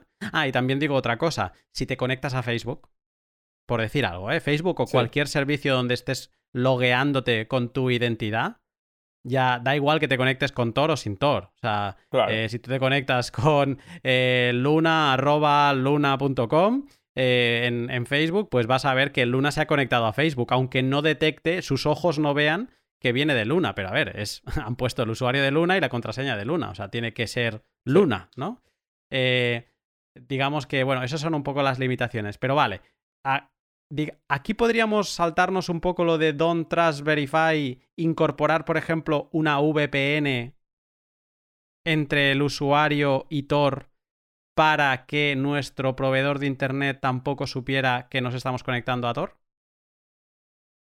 Esa podría ser una manera, pero Tor ofrece ya sistemas para, evitar que el, proveedor de Internet sepa que estamos conectándonos a Tor. Em, hay unos nodos especiales ah, que se llaman ah, bridges, puentes, ah, que, no, que no se distribuyen públicamente, no están, no, están en una lista con, con el resto de nodos. Eh, y se distribuyen a, partir de medios en los que el usuario tiene que hacer una acción, tiene que activamente ir a, buscar estos nodos. O, sí, o incluso, incluso, pues yo qué sé, a veces es, es eh, correr la voz, ¿no? mira, tengo este bridge y te doy la dirección, pero hay también otros mecanismos para, para distribuirlos. Ah, entonces estos nodos... Uh, como ha sonado muy artesano esto, ¿eh? Bueno, no, hay, hay, ahora ya hay mecanismos. Inicialmente era artesano, ahora hay mecanismos para distribuirlos de manera más automática. Em, entonces, el, eh, como el ISP no conoce las direcciones de estos bridges, no puede saber cuáles, eh, no puede saber que el usuario se está conectando a Tor. Eso sí, aún, aún con una IP que no conoce, Tor tiene unos patrones del, del tráfico que revelan que son bastante únicos de cualquier otro protocolo y que revelan el hecho de que tú te, estás conectando a Tor. O sea que incluso con bridges, o sea, incluso con un nodo que el ISP no puede saber que, pertenece a la red de Tor, a, si hace un poco más de trabajo puede averiguar que, de hecho es, es tráfico de Tor. Lo que pasa es que Tor también tiene una, tiene una solución para esto eh, y de hecho también se basa en, los bridges, o sea que los bridges eh, tienen protocolos de ofuscación del tráfico. ¿Ponen ruido o algo? Ponen ruido, ponen em, sobre todo ruido e intentan a veces hacer que el tráfico de Tor parezca em, tráfico de otra aplicación o de, otro, de otro protocolo, más bien dicho, eh, para, para, confundirlos. Eh, y para también, si, por ejemplo, en casos de censura, eh, si tenemos un país que está bloqueando Tor, ah, y está, de hecho, hay, hay países como China que utilizan estos métodos para, para analizar el tráfico ah, y bloquear Tor, pues hacerlo para hacer, parecer un protocolo que no está censurado un protocolo, por ejemplo, un protocolo de, web normal, un protocolo de, yo qué sé, de Skype o un protocolo distinto. que los bridges también te dan este, esta opción. Lo que estoy pensando, que los bridges eso está bien, pero tienes que confiar en eso, en que, en que te estén añadiendo el ruido y sobre todo has, dicho China y, y vamos, si yo estuviera en China, me tuviera que conectar y tuviera que estar confiando en que la gente en Tor Bridges, que yo oye todo el respeto del mundo, pero si mi integridad dependiese a que estuvieran realmente colándosela literalmente al gobierno chino, hostia, eh, no sé, eh, quizá, mira, eh, buscaría conectarme por satélite, por decir algo, ¿eh? pero me daría como cierto, cierto miedo. Eh, no sé si la encriptación que te puede aportar una VPN, si confías, de nuevo, o sea, tenemos que aportar el, factor confianza, pero no sé si esto de que las VPNs encripten también el tráfico eh, mm, disimularían esta huella característica de Tor. Mm, no necesariamente, ah, pero es cierto que, por ejemplo, en el caso de China, eh, tengo algunos amigos que, que, intentan navegar desde China y lo hacen con VPNs. Ah, en este Mm. caso en particular, de hecho, ni siquiera utilizan Tor. Es, eh, su objetivo es simplemente eh, evadir la censura, em, saltarse el bloqueo del, del gobierno y por alguna razón algunas VPNs no están bloqueadas por el gobierno y, y consiguen, bueno, pagando la VPN, pues consiguen hacer eso. Porque eso te iba a decir ahora, o sea, una VPN de nuevo, o sea, tú estás en tu red local, llegas a tu router, tienes que ir para una VPN, no te vas a conectar a la VPN por, por osmosis, por arte de magia, o sea, tienes que ir a tu proveedor de Internet y es tu proveedor de Internet que te conecta con los servidores de la VPN. Por lo tanto, si el proveedor de Internet, en este caso del gobierno chino, o una empresa mm, aceptada por el gobierno chino, eh, entiendo yo que más o menos los servidores de VPN se, se conocerán, ¿no? Por el tráfico que deben tener y demás. Entonces es lo que acabas de decir tú. Por alguna extraña razón, hay algunos VPNs como que, están blanqueados allí. Sí. Sí, No, no conozco muy bien la situación, pero mm, mi impresión también es esa. Sí, pero, pero respondiendo a tu pregunta, eh, tener una VPN para hacer la- el primer salto eh, Sí. No, es, no esconde la, la huella identificativa de, de Tor. Vale. Va a añadir encriptación, va a añadir algunos saltos, pero no va, no va a, a esconder, por ejemplo, el, el tamaño de los paquetes y el tiempo que, el, el tiempo que se tarda, etcétera. Vale, lo que sí que podemos decir quizás es uno de los mantras de esas cosas que nos decimos los bitcoiners, que utilicemos Tor o que deberíamos utilizar Tor para descargar la cadena de bloques de Bitcoin, que son unos Ajá. 300 gigas, y si quieres eh, mantener la red, pues necesitas como esa, esa información y verificarla. Em, pues no lo hagas por ClearNet, porque entonces tu proveedor de Internet va a saber que te estás relacionando con Bitcoin, ¿vale? Eh, va a saber que en esa casa hay alguien que le interesa Bitcoin y que se está descargando la cadena de bloques. Sí. Eh, hazlo por Tor porque entonces mm, tu proveedor de Internet no va a saber que estás relacionándote con Bitcoin. ¿Tiene sentido esta afirmación? Hasta cierto punto. Sí. O sea, a nivel de, de direcciones IP, y etcétera, no, no lo vas a ver. Vas a ver que te estás relacionando con Tor, seguramente. Ah, Con Tor no. sí, Sí. pero no con Bitcoin.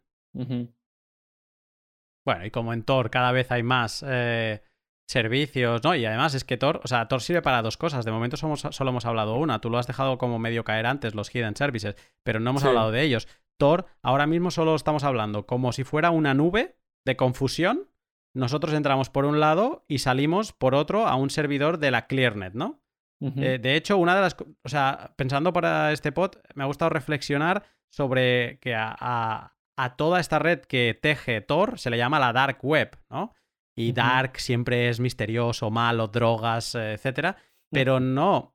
Dark, Dark eh, se puede entender como oscuro de, de que no se puede ver, ¿no? De que, de que no es claro, de que no, no queda a la vista. Y por eso también a la otra red se le llama la ClearNet, porque es claro como el agua, ves todo. Mientras que en Tor no es de drogas, narcotráfico, otra cosa que también haya eso, pero mm, no se sabe quién es quién, ¿vale?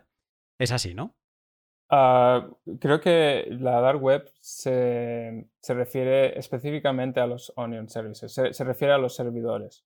Es decir, si, si am, la, distinción se hace entre si se puede acceder esta página o este servidor utiliz- utilizando Tor o no.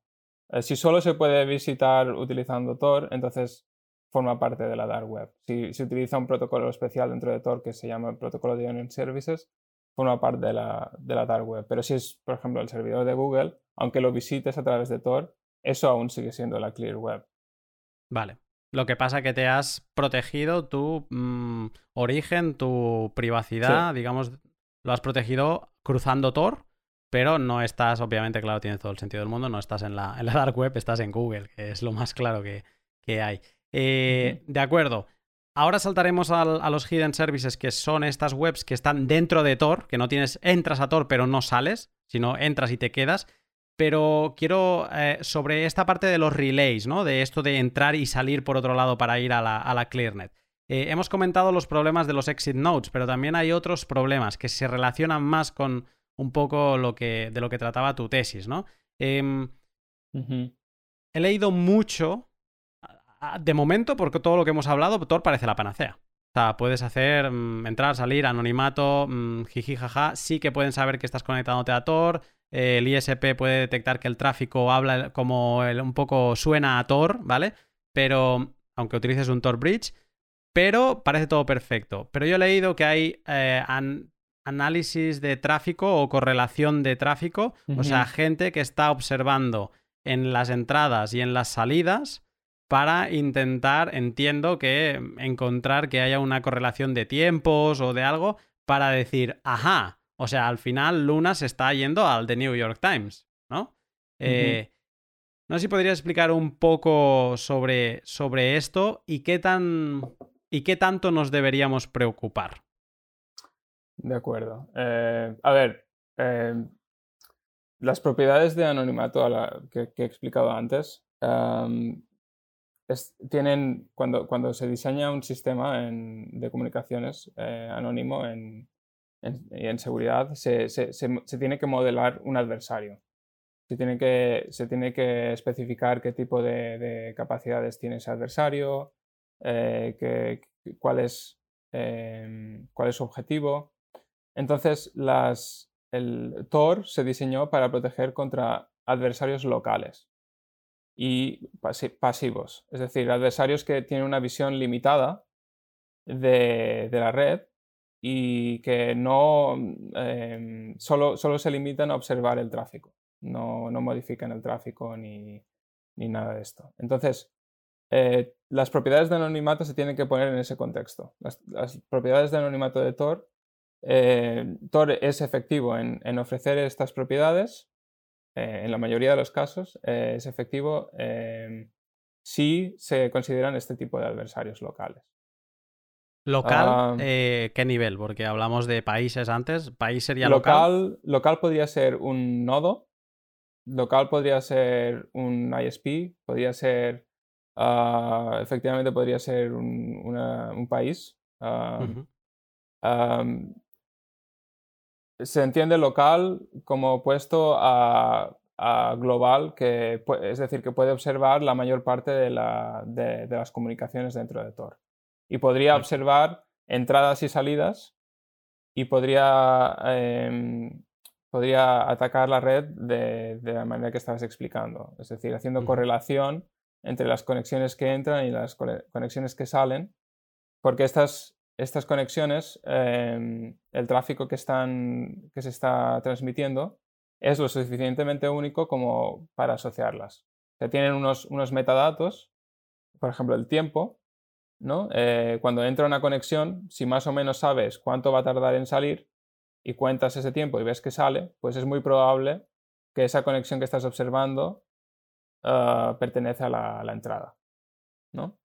Si tienes muchísimas conexiones, eso se hace más difícil, ¿no? Pero, pero hay otros, otros eh, metadatos, como por ejemplo el, tamaño de los paquetes, el volumen, ¿no? Dentro, cada conexión va a estar descargando un contenido distinto y a partir de, esa información puedes también distinguirlas.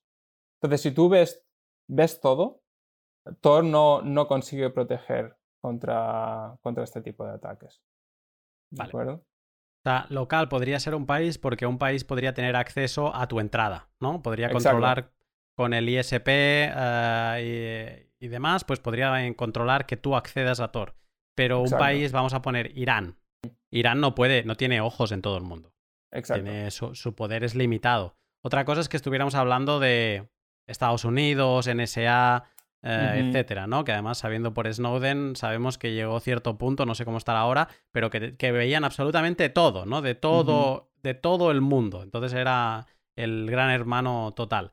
Entonces, para un actor tan fuerte, bueno, un actor global, ¿no? Que deja de ser local, Thor no es la panacea. No.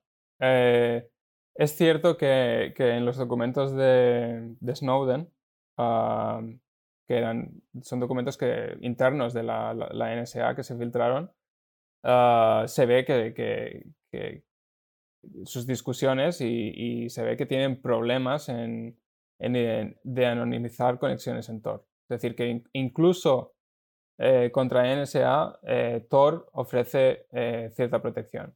Ellos dicen que, no pueden no pueden de anonimizar a todos los usuarios todo el tiempo. ¿Vale? O sea que es, incluso para ellos es, un reto. Ah, pero mm, seguramente en, para, en ciertos escenarios serían capaces de, aprender mucha información de ciertos objetivos dentro de la red de Tor. De correlacionarlos, ¿no? Porque luego también Tor tiene otra cosa que lo hemos mencionado de pasada. Eh, todo el mundo puede ser un, nodo de Tor, incluso actores maliciosos. O sea, de los 6.000 nodos que hay ahora, eh, casi 7.000 de hecho, eh, que hay ahora en funcionamiento, es que 5.000 podrían ser de la NSA, ¿no? Y no tendríamos manera de saberlo. Lo que sí que sabemos es que si nos estamos conectando a... utilizando Tor para como relay, ¿eh?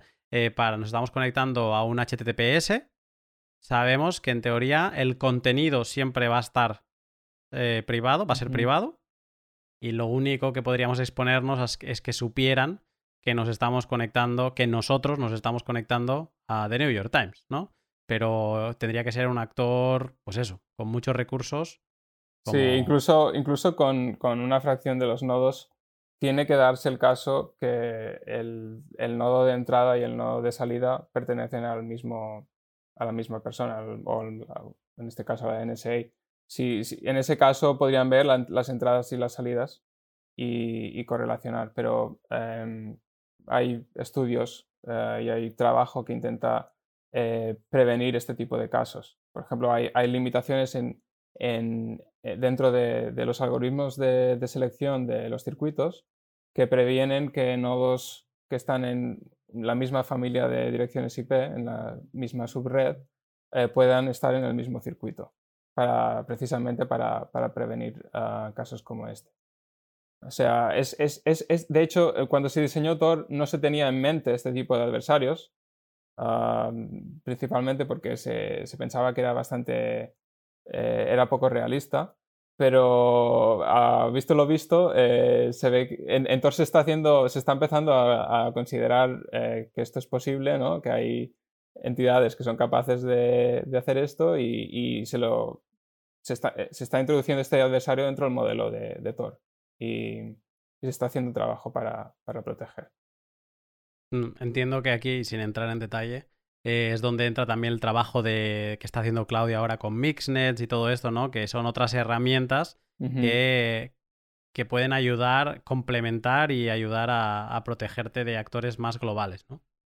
Sí, es que una de, uno de los, una de las vulnerabilidades, se podría decir, viene de que Tor está intentando eh, dar comunicación de baja latencia. O sea, intenta que las, comunicaciones sean lo más rápido posible para, aplicaciones como web, donde necesitas una, respuesta rápida del servidor. No quieres esperar 10 segundos a que te conteste. Exacto. Entonces, eh, el, no, el no poder añadir retardos en la comunicación eh, hace que eh, ataques de correlación, por, ejemplo, sean más sencillos, ¿no? Por, por, como he dicho antes, que por el tiempo puedes incluso ver más o menos cuando entra y cuando sale una. Puedes predecir si has visto cuando ha entrado una, una conexión, cuándo va a salir. Uh, Mixnets eh, mezclan el tráfico y una de las cosas que hacen es, es añadir retardos para evitar este. para evitar que este tipo de información se filtre al, al adversario. Interesante. Tenemos que estar pendientes a ver de lo que van haciendo Claudia y el equipo de, NIM al respecto. Eh, genial, pues eh, vamos tardísimo como siempre, así que voy a intentar acelerar.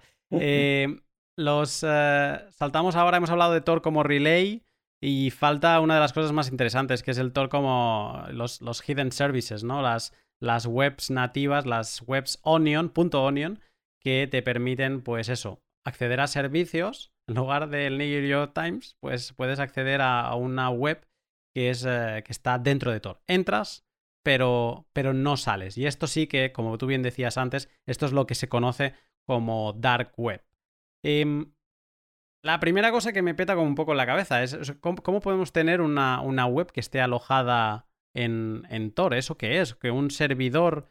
Em, claro, o sea, desde... Tú, me has abierto un poco la mente a pensar las cosas eh, eh, de otra manera, ¿no? Como por pasos. Entonces entiendo que el servidor que tenga alojado un hidden service está conectado también a un proveedor de, de, Internet, entiendo, pero directamente se conectan a Tor, ¿no?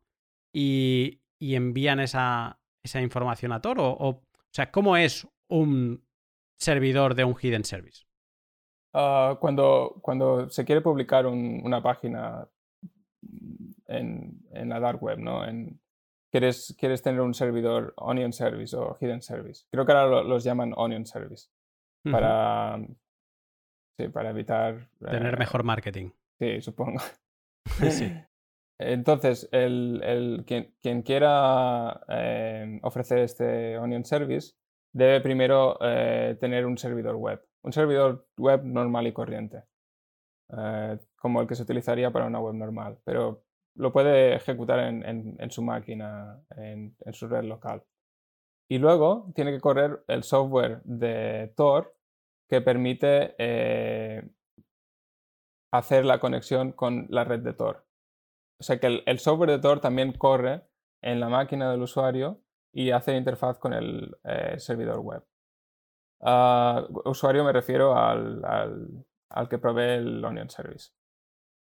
Em, y, entonces, en lugar de... E, e, es, es, e, es como si esta máquina ahora forma parte de la red y es, es un nodo de la red, la, máquina que corre el, el, Onion Service. Y, y, es por eso que a lo mejor se, se, dice que no, no sale de la red de Tor. Pero realmente eh, hay un servidor web que está corriendo en, en la máquina de, de, esta persona. Hay un proveedor de eh, Internet involucrado y hay... Sí. Lo que pasa que eh, se o sea, este servicio web eh, ya habla el lenguaje de Tor y no habla el lenguaje de la ClearNet, ¿no? Entiendo. Sí, el, el, el, software de Tor es el que eh, utiliza este protocolo de Onion Services para conectar el usuario que quiere visitar la página en el Onion Service con el, con el servidor de Onion Service. entonces, este protocolo es bastante distinto al, protocolo por defecto para, de Tor para visitar páginas de la Clear Web, porque en este caso no tenemos, no, podemos simplemente indicar el dominio, un dominio de, Internet que va a ser traducido a una IP. Ah, lo que queremos evitar es, es que se conozca esta IP para esconder la localización de este servicio. estos servicios están pensados para, para, que sean difíciles de localizar y que sean difíciles de, de, detectar y, ah, de, de, poner abajo, o sea, de, tumbar. de, cerrarlos, tumbar, exacto. Esa es la palabra. Y entonces no, lo que se hace es utilizar un seudónimo en lugar de un dominio de, Internet. Es parecido a un dominio, pero, pero, que no se traduce a una IP, como se haría con otro servicio. Ya que si, una, si tienes la IP, mm, puedes contactar al proveedor de servicios de Internet y puedes localizar al, dueño y puedes mm, localizar incluso la posición geográfica, entonces ya lo sabes todo.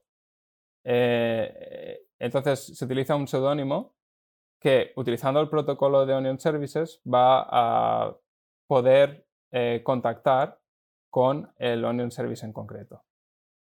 Vale. Eh, este seudónimo, eh, a lo mejor voy a decir una cosa que no es cierta, ¿no? Pero ¿este seudónimo es, está, es la dirección Onion en sí o está escondida dentro, está escondido dentro de, esta dirección Onion? No, es la dirección Onion en sí. A eso me refería con seudónimo. Sí, sí, es la dirección Onion. Y, la dirección, estas direcciones Onion las pues normalmente se, se, pueden encontrar en la Clear Web, ¿no? Y entonces, ah, yo que sé, hay índices de, direcciones Onion, entonces cuando quieres visitar una de estas direcciones, tienes que utilizar el Tor, browser para visitarlo, porque es quien habla el protocolo, protocolo Onion Service. Y Sí, ah, no sé cuánto detalle, en cuánto detalle tendría que entrar en, cómo funciona este protocolo, pero la idea básica es que eh, el objetivo es em, proveer de anonimato eh, al servidor, o sea, esconder la, dirección IP del servidor y esconder la localización. Y la forma en que lo consigue es eh, construyendo varios circuitos dentro de la red que permiten establecer un punto de encuentro entre el usuario y el servidor dentro de la red. Un punto de encuentro, ¿de acuerdo? Es como que el eh, usuario no, se descarga el contenido directamente del, servidor, sino que el servidor, atendiendo a lo que el usuario le ha pedido en la petición, ¿no? Eh, la landing page, ¿no? ¿Ok? Eh, es como que el servidor dice, vale, pues tranquilo, ya te llevo yo la landing page a este punto de encuentro y tú la recoges de ahí. ¿Algo así? Mm, parecido. O sea, lo, primero que pasa es, es, que el usuario escoge un nodo aleatorio dentro de la red. Este será el, punto de encuentro. Pero tiene que, tiene que mm, decirle al Onion Service cuál es este punto de encuentro y primero tiene que contactar al Onion Service. Para ello, los Onion Services tienen eh, unos puntos que se llaman puntos de introducción. Son circuitos a otros nodos que se han escogido aleatoriamente dentro de la red y que se han publicado en una tabla de, direcciones, como un, directorio, eh, también dentro de la red de Tor. Entonces el usuario, utilizando la dirección onion, va a este directorio y el directorio le responde con las direcciones de los eh, puntos de introducción. ¿Vale? O sea que sabe cómo contactar al, Onion Services. Pero estos puntos de, introducción no se utilizan para, descargar el documento. Solo se, utilizan para informar al Onion, Services, al Onion Service de cuál es el punto de encuentro que el usuario ha seleccionado. Y entonces el Onion Service crea otro circuito de Tor hacia el punto de encuentro y tienes como dos circuitos, uno por cada lado, que se conectan en el punto de encuentro. ¿Cada circuito de tres saltos? Sí. Eh, tendremos seis. Sí, normalmente son seis. Hay una opción especial ah, que tiene un poco menos de. que ofrece menos ah, seguridad, donde eh, el tercer. El, circuito del Onion Service se acorta. Pero bueno, no. Menos seguridad para, el proveedor de servicios. Sí, correcto. creo que para, el, para el Onion Service, sí. Sí, esto lo leí por, por si, por ejemplo, es eh, Facebook, por decir algo, eh, que quiere proveer servicio dentro de Tor, ¿no? Eh, mm, no quiere anonimato, ¿no? Es como dice, no, no. A mí mi lado me lo corta, o sea, el del, el del usuario sí, dale toda la privacidad del mundo, ¿no? Exacto. Es, es... Y eso te, te, ofrece también tener menos latencia para que vaya más rápido, porque seis nodos puede, puede ralentizar un poco la, comunicación. Lo que. Lo que. Bueno, entonces eh, estabas diciendo. En este punto es donde se genera la conexión y donde el usuario accede a la información es en ese punto. ¿O es solo un punto de encuentro y luego se generan otras conexiones entre, entre usuario y Hidden Services? Una vez tienes el punto de encuentro y tienes este circuito el doble de largo, es donde se, es donde se descarga el contenido y donde se, por donde se eh, realiza la comunicación eh, que corresponda. Se, descarga la web o, lo que sea.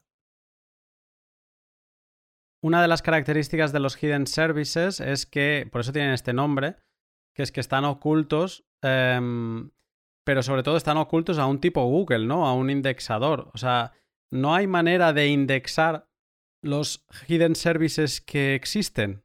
No, no hay un buscador de hidden services, ¿no? Sí que los hay, pero... Pero es porque hay gente que los ha hecho públicos.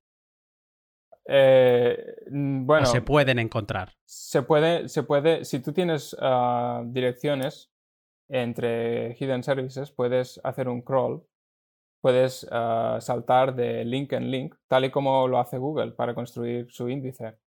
Eh, Google tiene crawlers eh, que son como programas eh, que lo único que hacen es saltar de link en link para mapear la, la web e indexarla, pues se han creado crawlers para, para la dark web también. lo que pasa es que es mucho más em, em, sparse, es, es, es, mucho, está mucho más esparcida, es más difícil hacer un, un, crawl completo de toda la dark web y es más difícil encontrarlos.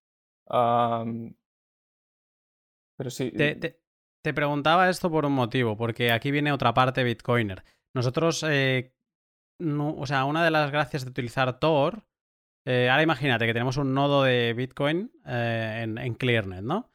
Aparte de que nuestro proveedor de servicio de Internet eh, va a saber que estamos trabajando con Bitcoin, si queremos conectarnos a nuestro nodo desde fuera de nuestro hogar, pues eh, ya lo sabes tú, ¿no? o sea, no tenemos IPs estáticas o tiene, o tiene un coste adicional. Eh, tener una IP, pues te la tienes que proteger bien porque estás expuesto, o sea, si tienes que abrir puertos y demás.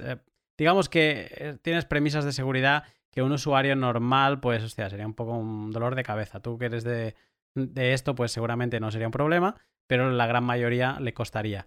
La gracia de Tor, o así como lo entendemos, es que mm, si nuestro nodo eh, eh, está ya operando bajo Tor, podemos crear un hidden service a nuestro servidor de Bitcoin y entonces yo, por ejemplo, esté donde esté del mundo, cuando estoy viajando, me conecto a mi nodo pues para consultar balance de Bitcoin, para enviar transacciones de forma privada, sin utilizar un nodo tercero, ¿no? Que me esté trazando, sino hacerlo con mi nodo. Y eso es gracias a los hidden services. Em, ¿Por qué te preguntaba lo de indexar? Porque claro, yo no quiero que se me indexe mi, mi hidden service, yo no quiero que, que sea accesible. Eh, si yo no lo he publicado en ningún sitio, ¿puedo estar tranquilo? O, o no, o alguien va a ver que ese hidden service existe. Si tú no lo has publicado en ningún sitio y no hay ningún link hacia tu hidden service, aún hay maneras para descubrir la dirección onion, pero son más costosas. Pero, ah, por ejemplo, en esta tabla que había mencionado, en este directorio, ah, ha habido ataques que, han consistido en, correr nodos dentro del directorio para descubrir direcciones onion. Como el directorio tiene todas las correspondencias entre onion eh, addresses, direcciones onion y los eh, puntos de introducción, estos nodos pueden, ah, si hay un nodo malicioso que se introduce, puede eh, descubrir direcciones que no se conocían antes. o sea, si a ti lo que te preocupa es que alguien pueda tener ese onion y pueda acceder a tu servidor, yo creo que, que podría podría darse el caso de que se filtrara y podría darse el caso de que alguien conociera esa, esa dirección. Por eso yo recomendaría que, que hubiese una, una, capa de autenticación o de, de protección del servicio que está detrás del, del, Onion, si en este caso pues si es de, de, Bitcoin. ¿no? Aunque a pesar de que se conozca la dirección, pues que haya una, un, un wall, bloqueo. un bloqueo de autenticación. Sí, no, además, o sea, la gracia de, en, en un nodo no hay fondos, simplemente es para consultar estado de, la cadena de bloques del servicio de Bitcoin, básicamente. Eh, entonces, bueno, lo único que podrían hacer es, no lo sé, o sea, mm, si, si, accedieran a tu nodo, pues entiendo que a lo mejor a través de tu nodo estarían dentro de, de tu red, ¿no? Que supongo que ese es el, el, el peligro, que pudieran acceder a, a otros a otros, eh, ya lo diré mañana, a otros eh, dispositivos de, de, la red, ¿no? Que a través de tu Onion Service pues ya se cuelen en tu, en tu red local. Eh, eso es algo que podría pasar, entiendo, ¿no? Ah, sin ninguna otra protección, pues eres tan vulnerable como en otros servidores sin, sin Onion Service. Ah, debes autenticar, el, debe haber mm, eh, seguridad contra este tipo de ataques en, el servidor, pero esto está fuera del de, scope de, lo que de Tor. de lo que a Tor le preocupa, sí. Son unos principios básicos de, seguridad, ¿no? De, redes. Perfecto. Pues, eh, a ver, tendría muchas preguntas y de hecho se me está ocurriendo que en otra ocasión te, me gustaría hablar contigo solo para hacer el friki y entender cómo se genera una, una hidden service, porque creo, he leído algo por encima y me parece muy interesante, pero creo que sí que nos dispararíamos de tiempo porque también hay una clave pública del, del servidor y, y bueno, y está interesante las tablas estas de directorios, de cómo se comunican dentro de Tor. Pero bueno, creo que la, idea ha quedado clara eh, de, cómo funciona, de cómo funciona Tor. Eh, yo te quería preguntar sobre un problema reciente que además te lo envié antes de grabar este pod. No sé si le has podido echar un vistazo, porque nos hemos encontrado que, mm, pues eso, aprovechándonos de Tor y estando en otra parte del mundo intentándonos conectar a nuestro nodo, que en enero no funcionaban. Y mm, es que las Hidden Services han tenido un ataque eh, que básicamente han dejado a Tor dos veces, a principio de mes y a final de mes. Ah, lo han dejado mm, inútil prácticamente, ¿no? Eh, no sé si has podido leer un poco y saber qué, ha pasado, cómo se puede atacar a un servicio oculto en teoría.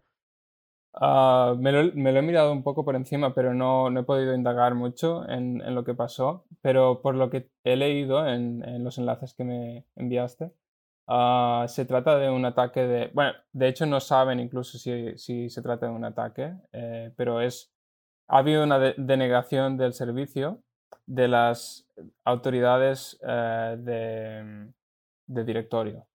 Ah, son, estas autoridades de directorio son unas entidades dentro de la red de Tor que son las que responsables de, tener una visión consistente de la red.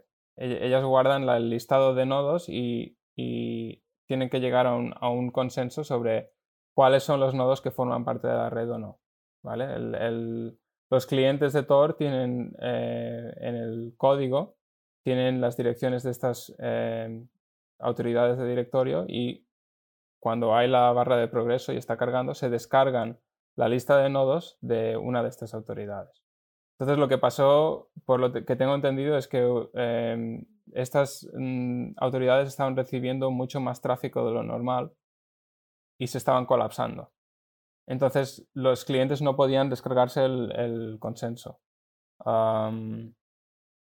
Y, por lo que se ve, y esto es lo que aún no he tenido tiempo de investigar, lo, siento, pero eh, se ve que las, las Onion Services, eh, cuando hay un número de consensos que no se han podido hacer, ah, tienen problemas para seguir eh, ofreciendo servicio. Pero no, no he llegado a entender exactamente cuál es el, el problema que había en, en, ese punto. Pero el, el, origen está, el origen del problema está en un, en un bug en, el software de las, de las autoridades de directorio. Por eso tiene sentido que, que ha estado lanzando parches a finales de mes, porque da la sensación eso, ¿no? De que es de que se puede corregir, que, es simplemente cambiar algunas cosas. No, es interesante. Eh, además, saber, pues, bien, bien qué ha pasado, porque es eso, ¿no? Algo que desde fuera te parece tan, robusto y esto, ¿no? Y que te crees la teoría de que están ocultos y tal, y dices, bueno, pero ¿cómo atacan a las hidden services, ¿no? Y es, y como estabas explicando tú ahora, es, no es directamente a las hidden services, es a otro servicio de Tor que sin eso, digamos que las hidden services quedan como colgadas y no, y no se puede llegar a ellas, por lo que entiendo. E, es un ataque a la disponibilidad, es un ataque a la disponibilidad del servicio y no, y no está no, no hay un peligro de, anonimizar a los usuarios o de encontrar a los onion services en este caso. Perfecto. Pues, eh, pues bueno, me quedan como un par de preguntas para, para cerrar. Eh, creo que hemos tenido una buena visión de, de, lo que es Tor y cuáles son sus partes, sus componentes y su funcionamiento. Em, Tú que, tú que has visto Thor con otros ojos más técnicos y lo has analizado bien en detalle, ¿no? Em, con esta operativa que te he explicado yo, que básicamente es pues poder conectarnos desde fuera a nuestro servidor y, consultar también Hidden Service, ahora se ha puesto muy de moda que todos los eh, servicios de Bitcoin, ¿no? Exploradores de bloques, que a veces he hecho una transacción, quiero ver si se ha confirmado o no. Entras a un explorador de bloques, eh, lo puedes hacer por ClearNet o desde hace un tiempo todos estos exploradores de bloques tienen un Onion Service, ¿no? Entonces lo puedes hacer por directamente por, por Tor, ¿no? Y es como, pues de nuevo, anonimato, no pueden correlacionar esa transacción con, contigo, porque lo que sucedía es que si tú buscabas una transacción es que seguramente la habías hecho tú, ¿no? Y entonces en ClearNet, eh, pues IP, este chico, esta IP ha hecho esta transacción, ¿no? Había esa, ese metadato ya por ahí corriendo. Em, pero todo esto para decir que un Bitcoiner se apoya mucho en, en Tor. Para este tipo de, de uso que es más informativo o de consultas con nuestro servidor, pero digamos que no hay fondos de por medio, eh, ¿crees que es bueno? ¿Podemos estar tranquilo utilizando Tor? A ver, es que, es que mm, responder a esa pregunta depende de, de- principalmente de dos cosas. Una, ¿Vale? el tipo, como decía, el tipo de adversario al que estás Ajá. haciendo frente. Y, y luego eh, la aplicación en particular. Eh, y no sé si llego a entender, conozco lo suficientemente esta aplicación como para poder eh, responder. Pero, em, por ejemplo, yo diría que, que para, para darte un ejemplo de donde yo creo que puedes estar bastante tranquilo, es, por ejemplo, navegación eh, online, un usuario eh, corriente que quiere buscar algún tema privado por, por internet, eh, por ejemplo, algún, a- alguna información sensitiva, como yo qué sé, si, si Una enfermedad, ¿no? Una enfermedad, exacto. Ah, en ese caso, yo, yo, cre- yo creo que puede estar bastante tranquilo. Es verdad que hay ciertos ataques, que se- en el- sobre todo en, el mundo académico, y que demuestran que, podría un adversario motivado podría eh, descubrir, romper el anonimato y descubrir eh, las páginas que están visitando. Pero no, como tiene que haber, yo creo, un, interés ¿no? de, especial para incurrir en, el coste que, que conlleva aplicar este tipo de ataques y tal. Yo creo que en este tipo de escenarios no. Tor funciona bastante bien. Eh, entonces no sé cómo, cómo de lejos está a este escenario con, con la aplicación que tú, que tú estabas dando de ejemplo. Yo creo que, que- que está muy bien lo que has dicho, que es el, el tipo de adversario, ¿no? Eh, ¿De qué te quieres proteger? ¿Te quieres proteger de... Nosotros nos queremos proteger de, del proveedor de Internet. Una de las cosas es, déjame a mí hacer cosas en Internet sin que tú tengas que saber qué narices hago, ¿no? Una de esas es Bitcoin. Me quiero descargar la cadena de bloques y no quiero que sepas que me estoy relacionando con Bitcoin, porque Bitcoin sí que es sensible. Eh, si te asocian con Bitcoin eh, y te asocian, imagínate, hay metadata tuya corriendo por ahí de que ya estabas descargándote bloques de Bitcoin en 2012, pues seguramente alguien, algún iluminado pensará, ah, mira, pues seguramente compró muchos Bitcoin y ahora es millonario, ¿no? O sea que es sensible porque traspasa la, la virtualidad y puede ser una amenaza física, ¿no? A tu persona. Entonces, una de las cosas que nos existe la, como la protección geográfica y de IP, de persona, digamos, de, de saber quiénes somos para relacionarnos con Bitcoin. Queremos relacionarnos con Bitcoin sin que sepan que nos estamos relacionando con Bitcoin. Y esa es, yo creo que es el principal motivo. Claro está que si la NSA mm, va contra ti, eres Snowden y la NSA quiere saber si te estás relacionando con Bitcoin, pues supongo que lo podrán saber, ¿no? Eh, pero para una cosa así más local, después de haberte escuchado, yo creo que podemos estar tranquilos. Si, por ejemplo, como adversario tienes el, tu proveedor de, servicios de Internet local, me- a ver, no, no sé exactamente cómo funciona, cómo funcionan ellos internamente, pero creo que tienen poca motivación en, en- buscar a ver el patrón del tráfico y saber si esto es tráfico de Bitcoin o no. En ese caso, yo creo que utilizar Tor ofrece bastante protección y, y- y que uno puede estar bastante tranquilo. Se complican más las cosas cuando un Estado prohíbe Tor, ¿no? Entiendo. Sí, sí, obviamente. Am, eh, a ver, eh, ahí ya se entra un poco en, en temas de evasión a la censura eh, y no tanto de, de anonimato, aunque hay una intersección entre las dos. Em, pero Tor, de hecho, se utiliza mucho en países como Irán y China para, para evadir la, censura de, estados. Y eh, eh, es bastante efectivo también en evadir la censura. O sea que...